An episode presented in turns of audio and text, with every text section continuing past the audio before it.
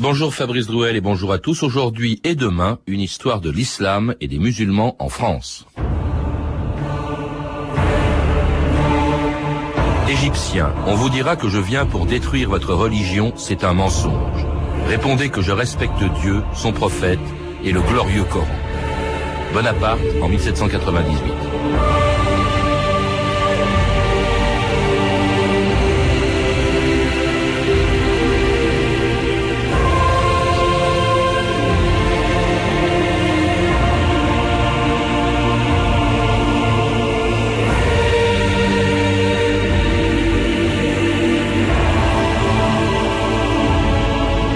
D'histoire.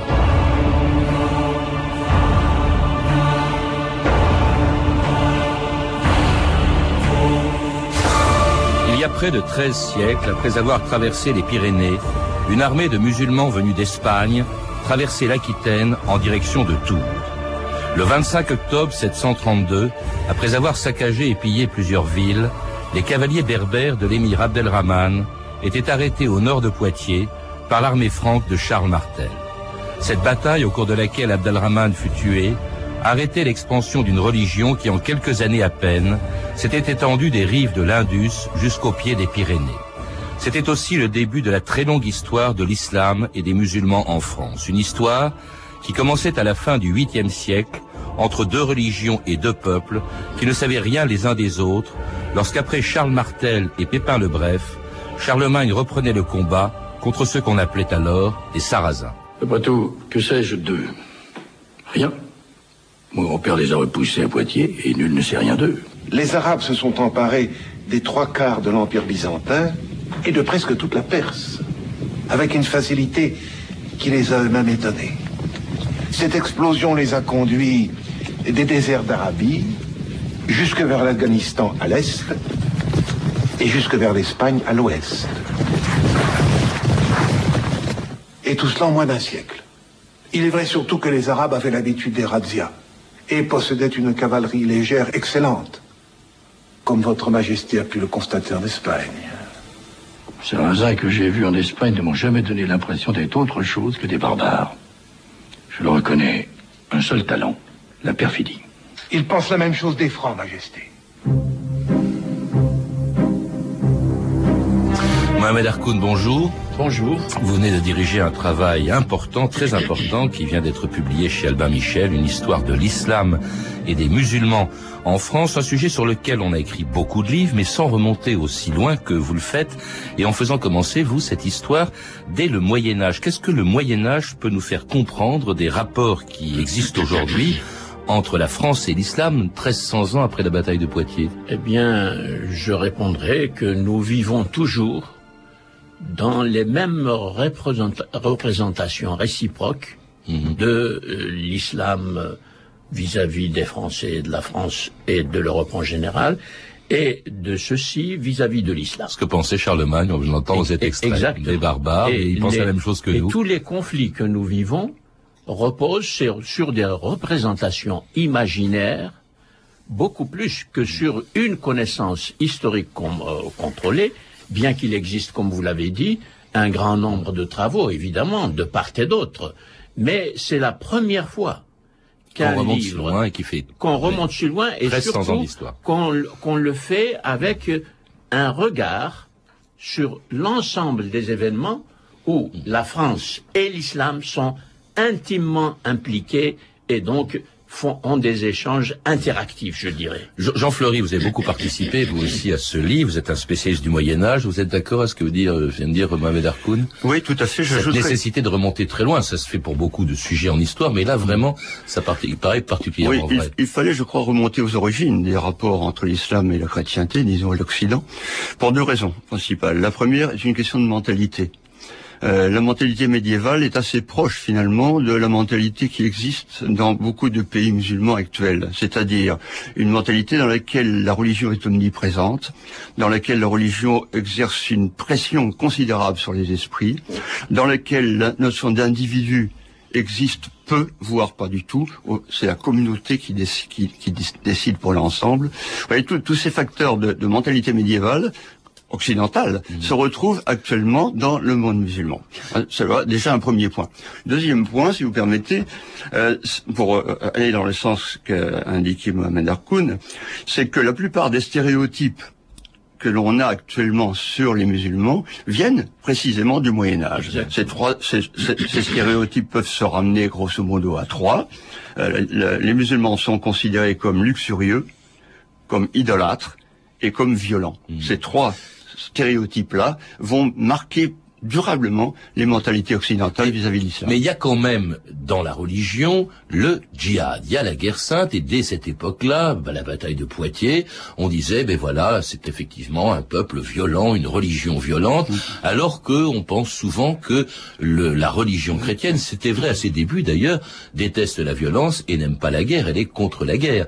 Elle va se rallier petit à petit, elle aussi, à cette idée de guerre sainte et de guerre juste, Mohamed Harkoun.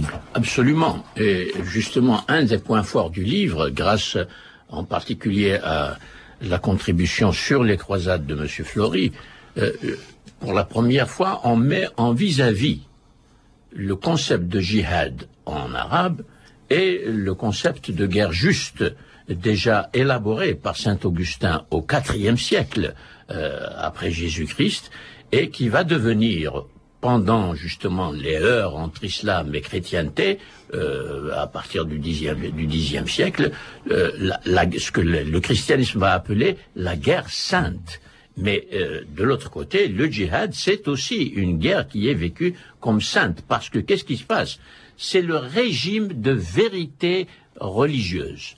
Chaque protagoniste dit ma religion est la seule religion vraie. Et on a élaboré des théologies de part et d'autre pour établir cette euh, position très forte qui est d'ailleurs toujours euh, valide dans les perceptions que nous avons chaque fois que euh, il y a ce qu'on appelle le dialogue islamo-chrétien, judéo, etc. Cette référence à la religion vraie qui implique des religions fausses va peser sur toute l'histoire euh, de- de- des trois religions et l'histoire, bien sûr, des rapports entre euh, la France et l'islam en particulier. Est-il vrai, curé, que le pape lui-même protège les croisés? C'est tout à fait certain. Moi, Étienne de Cloix, je jure sur le sang du Christ de prendre la croix et de n'avoir de cesse que j'aurai délivré Jérusalem. La mer s'ouvrira devant nous, comme la mer rouge s'est ouverte devant Moïse. À genoux Ainsi que le souhaitait Godefroy, tu pars aujourd'hui pour la Terre Sainte. Mon navire appareillera dans quelques jours. La traversée est périlleuse. Si Dieu te prend dans sa main, tu arriveras sain et sauf au bout de ton voyage. Et foi en lui. Tu auras sa bénédiction.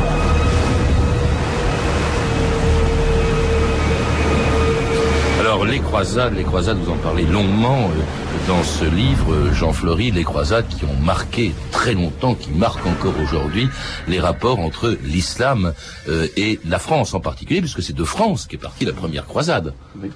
Les croisades, la croisade, il faut, pour bien comprendre, il faut tout de même repasser dans le cadre de la guerre sainte. Comme vous l'avez dit tout à l'heure, le christianisme originel est pacifiste. Et euh, alors que l'islam n'a pas ce problème vis-à-vis de la guerre. Mahomet a participé à la guerre dès l'origine et il n'éprouve aucun complexe à l'égard de la guerre. En revanche, dans le christianisme, euh, le pacifisme originel de Jésus imposait au début une attitude pacifiste. On en parlait par hier, il n'est pas question pour un chrétien de se battre ni de porter les armes. oui. Absolument, ils sont même exclus. Celui qui porte les armes doit être envoyé, doit être excommunié. Évidemment, dès l'instant où le- le- l'Empire romain se convertit au christianisme, ou au moins l'empereur se convertit, alors il faut défendre l'Empire. Donc, Saint Augustin élabore la notion de guerre juste. Il est légitime de se défendre lorsqu'on est attaqué. Mais il y a loin de cette notion de guerre juste, à- qui est une tolérance au fond, une, exception à la notion de guerre sainte, qui est la, notion selon laquelle faire la guerre et tuer l'adversaire et être tué vous, confère les palmes du martyr. Et là, c'est un- une véritable révolution dans la doctrine chrétienne. Donc la guerre sainte, c'est vraiment l'idée selon laquelle on peut gagner le paradis en étant tués au combat, ce qui est absolument le contraire des martyrs des, premiers temps du christianisme. Alors la croisade, puisque vous l'évoquez, la croisade c'est la guerre saintissime, si j'ose dire, parce que à tous les, pour les chrétiens de l'époque, j'entends, hein, parce que euh, tous les éléments des guerres saintes se trouvent réunis là, plus quantité d'autres qui n'y étaient pas, à savoir la notion de pénitence que le pape, euh, euh disons, accorde à ceux qui vont euh, guerroyer en Terre Sainte, comme dans un pèlerinage, la notion de libération de Jérusalem, le Saint-Sépulcre. Il ne faut pas oublier que Jérusalem, c'est le premier lieu saint de la chrétienté, absolument comparable à la Mecque pour les musulmans. Vous voyez donc le fait que, que, que, les musulmans, considérés comme païens, parce qu'au Moyen Âge on les considère comme païens, pas on les assimile, que donc le lieu saint par excellence est entre les mains des infidèles, conduit évidemment à une sacralisation énorme de la notion de, de, de croisade. Alors dans cette affaire, puisque le sujet de votre livre c'est la France et l'islam, ou l'islam, les musulmans et la France, euh, eh bien c'est vrai que la France là-dedans est quand même plus concernée que les autres. Elle a participé aux huit croisades. La première a été prêchée par un pape français Urbain II à Clermont. Elle concerne des chevaliers français, Godefroy de Bouillon notamment. Cela dit, je, lis dans ce livre aussi que ce n'est pas une guerre contre l'islam. Non, c'est pas une guerre contre l'islam, parce que l'islam, en tant que religion, j'entends, parce qu'ils ignoraient, d'une manière presque totale ce qu'était l'islam en tant que religion. À tel point que Guibert de Nogent, par exemple, qui est un des, esprits critiques les plus avertis de l'époque, euh, dit que contrairement à l'opinion populaire, les musulmans n'adorent pas Mahomet. Ils le considèrent simplement comme un homme saint, un homme juste qui leur a apporté des lois, des lois justes. Ce qui est bien la preuve qu'à l'époque, la mentalité populaire considérait, comme j'ai dit tout à l'heure, les musulmans comme idolâtres parce qu'on voulait les assimiler aux païens, ce qui permet de les, diaboliser plus facilement. Luxurieux, parce que la religion de, Mahomet, disons le, comportement sexuel de Mahomet pour les chrétiens de l'époque était absolument scandaleux, puisqu'on prêchait la virginité et, l'abstinence. Et euh, euh, violent, parce que, comme je l'ai dit aussi tout à l'heure, le, christianisme primitif répugnait à l'idée de violence. Et on possède un texte tout à fait remarquable des années 640, donc très peu de temps après la première conquête musulmane, euh, qui dit que euh, c'est un juif converti qui parle. Et il se demande si le prophète des Agarènes, c'est-à-dire des Arabes, ne serait pas le, Messie que les juifs attendent. Alors on envoie quelqu'un pour vérifier, et ce quelqu'un revient dire non, c'est pas possible parce qu'il vient en armes. Jamais un prophète n'est venu en armes. Il faut rappeler que c'est peut-être ça qui a marqué très durablement, et peut-être plus encore dans les pays musulmans euh, qu'en France, les, les rapports entre l'islam et la France, justement, la violence, notamment de la première croisade, la prise de Jérusalem, s'est faite dans un bain de sang, Jean-Claude. Oui, euh, je vais peut-être apporter un bémol, non pas pour nier le bain de sang, il est réel, mais les, les, les chroniques qui les rapportent veulent faire de l'expulsion des, musulmans de Terre Sainte, et en particulier du Saint-Sépulcre, un acte de purification. Et ils représentent ce massacre qui a eu lieu, incontestablement, mais qui n'a pas été aussi général qu'on veut bien le dire, ne serait-ce que pour le fait que, par le fait que tous disent que ce sont les musulmans qui ont enterré les musulmans. Donc il en restait quand même. Enfin bon, c'est une horreur, bien entendu. Mais ils ont voulu représenter cette, cette, cette purification sous un angle religieux, donc en reprenant des termes de l'Apocalypse. Et c'est pour cela qu'ils ont insisté sur le sang qui jaillit, etc. Il y a une diabolisation aussi de, des, musulmans, des païens. Alors, autre événement après les croisades très important dans les rapports entre euh, l'islam et la France, eh bien, et, et notamment l'Occident euh, chrétien, comme on l'appelait, euh, c'est l'arrivée de non plus d'arabes cette fois-ci, mais toujours d'un musulman, d'un musulman qui allait arriver jusqu'aux portes de Vienne au XVIe siècle. Le grand, le tout-puissant, le noble, l'invincible, le magnifique. Soliman le magnifique avance en ce moment avec une puissante armée grâce à laquelle il portera dans le monde la gloire du prophète. Dans son infinie miséricorde ne veut pas vous détruire. Il demande simplement que tu lui remettes les clés de la forteresse.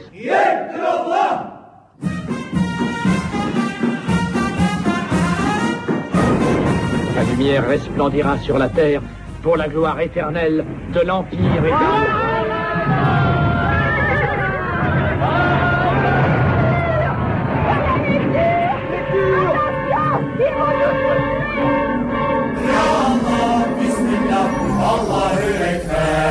Ya Allah, Bismillah.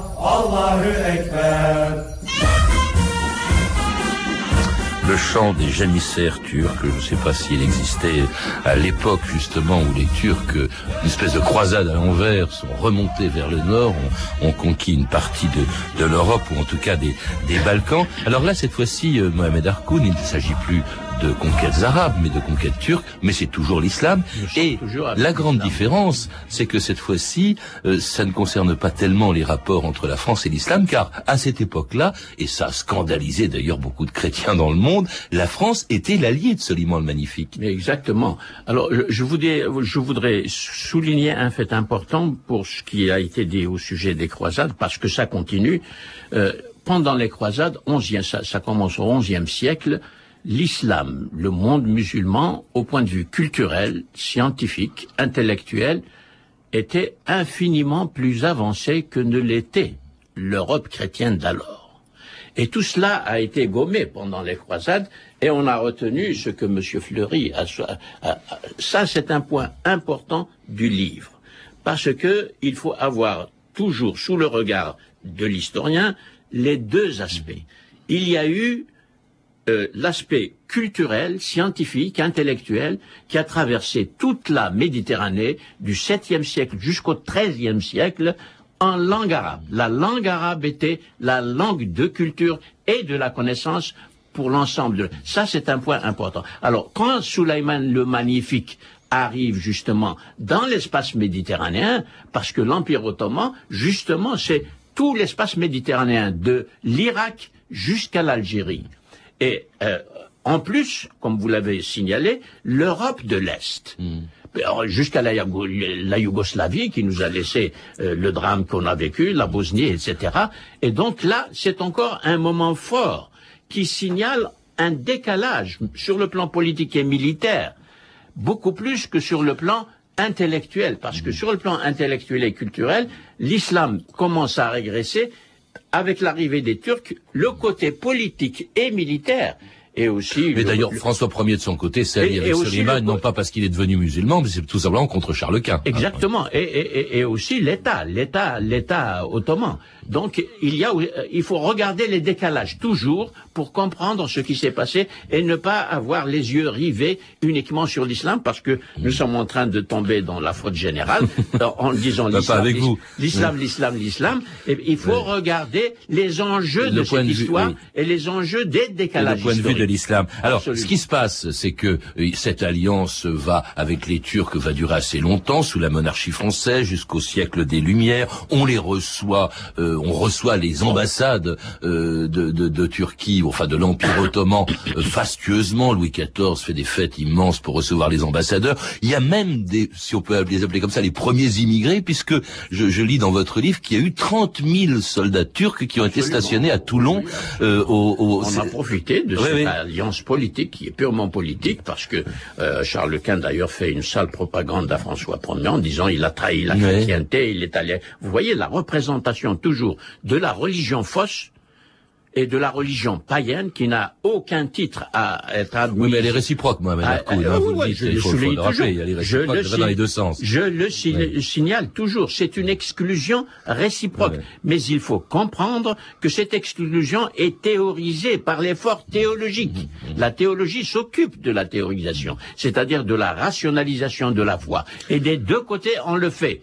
Et c'est ce, et ce, cette réciprocité qui doit éclairer notre histoire aujourd'hui, parce qu'on continue encore à vivre dans l'exclusion, sans que nous, euh, euh, nous, puissions rétablir des équilibres et lire les décalages qui nous séparent. Alors il y a une chose intéressante, c'est que ces décalages, comme ils s'amenuisent au, au, siècle des Lumières, parce qu'on voit beaucoup les Turcs, les ambassadeurs, ils fascinent les écrivains, qui disent d'ailleurs pour certains d'entre eux du mal de, de l'islam. Je pense à, à, à Molière, euh, qu'il s'agisse au contraire de gens qui en disent du bien ou qui s'en servent. C'est Montesquieu avec ses lettres persanes qui se sert justement de, de l'islam, de la vie visite d'un persan euh, pour euh, montrer tous les défauts de notre propre civilisation, Mohamed Harkoun. Ce qui veut dire qu'il y a des enjeux justement de culture et de civilisation dans ces, dans, dans ces conflits, à l'intérieur même de ces conflits et véhiculés par ces conflits parallèlement. Par exemple, Antoine Galland euh, euh, traduit Les Mille et une nuits en, en, en 1705 Les Mille et Une Nuits, c'est un chef-d'œuvre universel qui, qui intéresse l'imaginaire humain. Alors, c'est un, c'est un grand événement littéraire.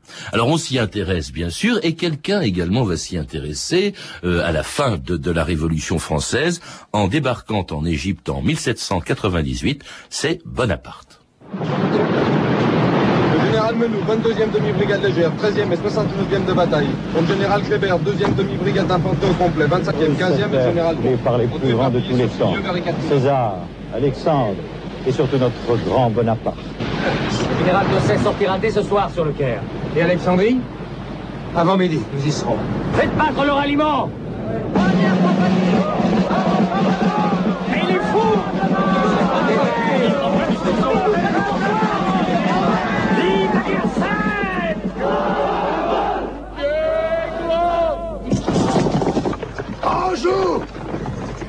disent respecter l'islam, et ils le frappent en plein cœur.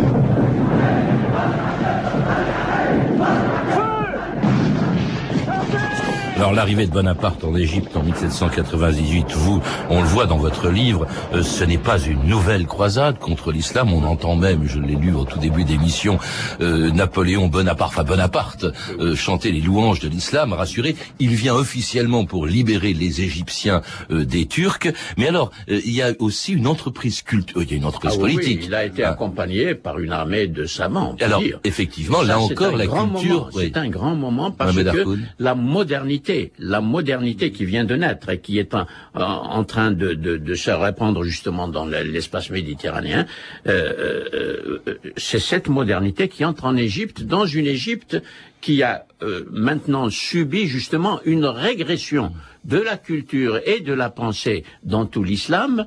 Et lorsqu'on arrive, les, Français arrivent là, ils voient une société qui n'est plus du tout celle de l'islam classique, de l'islam du, du, du Xe siècle. Et ça va être la même chose en Algérie, en Tunisie, etc. Jean Fleury Oui, je voudrais ajouter que Bonaparte, évidemment, est un opportuniste, incontestablement, mais c'est aussi un héritier du siècle des Lumières. Exactement. Et il a encore, il, est l'héritier de cette notion selon laquelle la religion n'est pas toute puissante, selon laquelle l'esprit critique doit exister, l'individu doit, doit avoir la liberté de conscience, la liberté d'examen, et tout ça, ce sont, sont des phénomènes tout à fait nouveaux pour l'Europe, d'une part, et nouveaux plus encore pour n'importe quelle euh, religion autre que le christianisme qui est qui a fait cette révolution. Alors 30 ans après Bonaparte, c'est dans un tout autre esprit que se produit une autre expédition en 1830, l'arrivée d'une armée française en Algérie et le début d'une très longue guerre de 17 ans qui va aboutir à sa colonisation après l'abdication d'Abdelkader.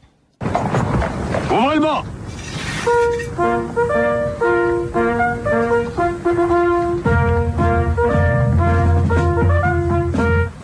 أنا عبد القادر ابن مهدي الدين مجاهد في سبيل الإسلام Moi, Abdelkader, combattant au nom de l'islam, prince des croyants et serviteur des musulmans, mon étoile s'est éteinte dans le ciel d'Afrique. انطفت في سماء إفريقيا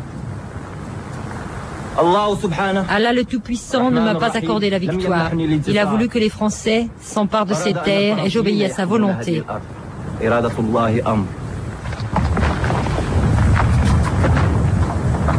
Dieu est grand. Les ennemis d'hier peuvent être les amis de demain, s'ils savent garder le cœur pur. Alors là, c'est le début d'une longue guerre, en tout cas d'une longue colonisation, Mohamed Harkoun, qui va même se prolonger dans toute l'Afrique du Nord, en terre d'islam, en Tunisie et au Maroc. Et elle, alors en revanche, elle a évidemment bouleversé les rapports entre la France et l'islam. Absolument, absolument. Mais là aussi, il faut bien euh, voir historiquement que c'est l'Europe. L'Europe moderne et le début de l'expansion outre-mer de l'Angleterre, de la France, de la Hollande, etc. C'est donc euh, l'Europe moderne cette fois-ci euh, qui va aller dans tout, dans l'outre-mer en général et pour euh, la Méditerranée euh, évidemment, l'Afrique du Nord et la conquête de l'Algérie, c'est le premier acte qui souligne ce que les historiens, euh, Malé Isaac, notre cher Malé Isaac a appelé que le, être au chevet de, veiller au chevet de l'homme malade. L'homme malade, c'est l'Empire ottoman. Oui, parce il que s'agit il s'agissait, dépa- on venait en libérateur entre guillemets pour libérer les euh, Algériens, Non, non, non, les. Algériens entre guillemets, j'ai bien dit, oui, hein, de, la faut, Turquie. euh, en Mais conquérant, en dans ce cas. Mohamed Arkoun, on, on, le voit bien en vous lisant, c'est que initialement, au tout début, hein, il s'agit d'une entreprise politique. Euh, Charles, euh, Louis-Philippe veut euh, restaurer son règne. Hein. Il, il pense pas coloniser. On a même vu un Napoléon III évoquer un grand royaume arabe. Ah, bah c'est même pas une, du tout une guerre sainte là. Il ne s'agit pas de supprimer l'islam ou de se battre contre lui. Et puis ça deviendra effectivement une entreprise de colonisation. Oui, parce qu'il y a tout euh, le, départ du capitalisme, les bourgeois conquérants, etc., du, côté européen, et de l'autre côté, des sociétés extrêmement affaiblies sur tous les plans de l'existence historique des sociétés, le sud de la Méditerranée, les, sociétés euh, musulmanes ont été affaiblies, pas du jour au lendemain, mais c'est un processus historique long à, à décrire du, qui a commencé au XIIIe, XIVe siècle. Mhm. malgré l'intermède ottoman dont nous avons parlé. Et à partir du XVIIIe siècle, l'Empire ottoman lui-même commence à donner des signes de faiblesse et de, et, de recul sur le plan surtout intellectuel et culturel et, encore plus scientifique. Et donc le décalage cette fois-ci mhm. est totalement euh, du côté de, de, de, de l'islam qui, qui ne suit plus l'histoire qui n'est plus dans l'histoire et qui est donc à la merci des bourgeois conquérants. Mais en Algérie, euh, là, il ne s'agissait pas d'entreprise contre l'islam. Est-ce que ça n'a pas quand même beaucoup compté dans la mesure où le statut, au fond, des Algériens, qui sont dans leur immense majorité musulmans, eh ben, était un peu bafoué. Ils n'ont jamais été, ou très peu d'entre eux, étaient des citoyens français. En revanche, on accorde, par exemple, la citoyenneté française aux juifs. Et est-ce que ça est-ce que c'est par ça que cet aspect religieux, au fond, de, Alors, de la colonisation? il y a un grand chapitre qui manque dans ce gros livre. C'est l'histoire intellectuelle de la France. Intellectuelle après la modernité et après la, la, la Révolution. L'histoire intellectuelle qui a été complètement inconséquente avec tous les enseignements de la modernité puisque quand on voit ce qui, a, ce qui s'est fait, le déroulement de la colonisation, on voit une trahison perpétuelle et presque radicale et systématique des enseignements et des lumières que, que, que la France était censée euh, apporter et, et diffuser outre-mer. Alors nous en parlerons justement demain, puisque nous évoquerons le, le 20e siècle. Je rappelle tous les deux, Mohamed Harkoun et Jean Fleury, que vous êtes deux des auteurs d'un ouvrage très complet, Histoire de l'islam et des musulmans en France, du Moyen Âge à nos jours, et qui vient de paraître chez Albin Michel. Vous avez pu entendre des extraits des films suivants. L'an 800 au temps de Charlemagne en DVD chez Arte Vidéo. Adieu Bonaparte de Youssef Chahine en DVD chez LCJ Éditions. Soliman le Magnifique de Mario Tota. La croisade des enfants de Serge Moati. Et l'Algérie des chimères de François Luciani disponible en DVD chez Warner. Tout de suite, la suite de notre jeu qui pendant toute la semaine vous permet, vous le savez, de gagner un livre édité par France Inter et les éditions de l'Archipel, Éphéméris, accompagné d'un CD-ROM. Il vous suffit de répondre à la question du jour. Le 26 octobre 1967, le Shah d'Iran se couronne lui-même lors d'une cérémonie à Téhéran. Quel est son véritable nom? Mohammad Reza Pahlavi, Mohammad Reza Kachani ou Mohammad Mossadegh? Je répète, Mohammad Reza Pahlavi, Mohammad Reza Kachani ou Mohammad Mossadegh. Pour jouer, appelez le 32 30, 34 centimes la minute et donnez votre réponse en suivant les instructions. C'était 2000 ans d'histoire, la technique Antoine Viossa et Ludovic Aslo, documentation Claire Destacan, Emmanuel Fournier et Franck Olivard, une réalisation de Anne Kobilac.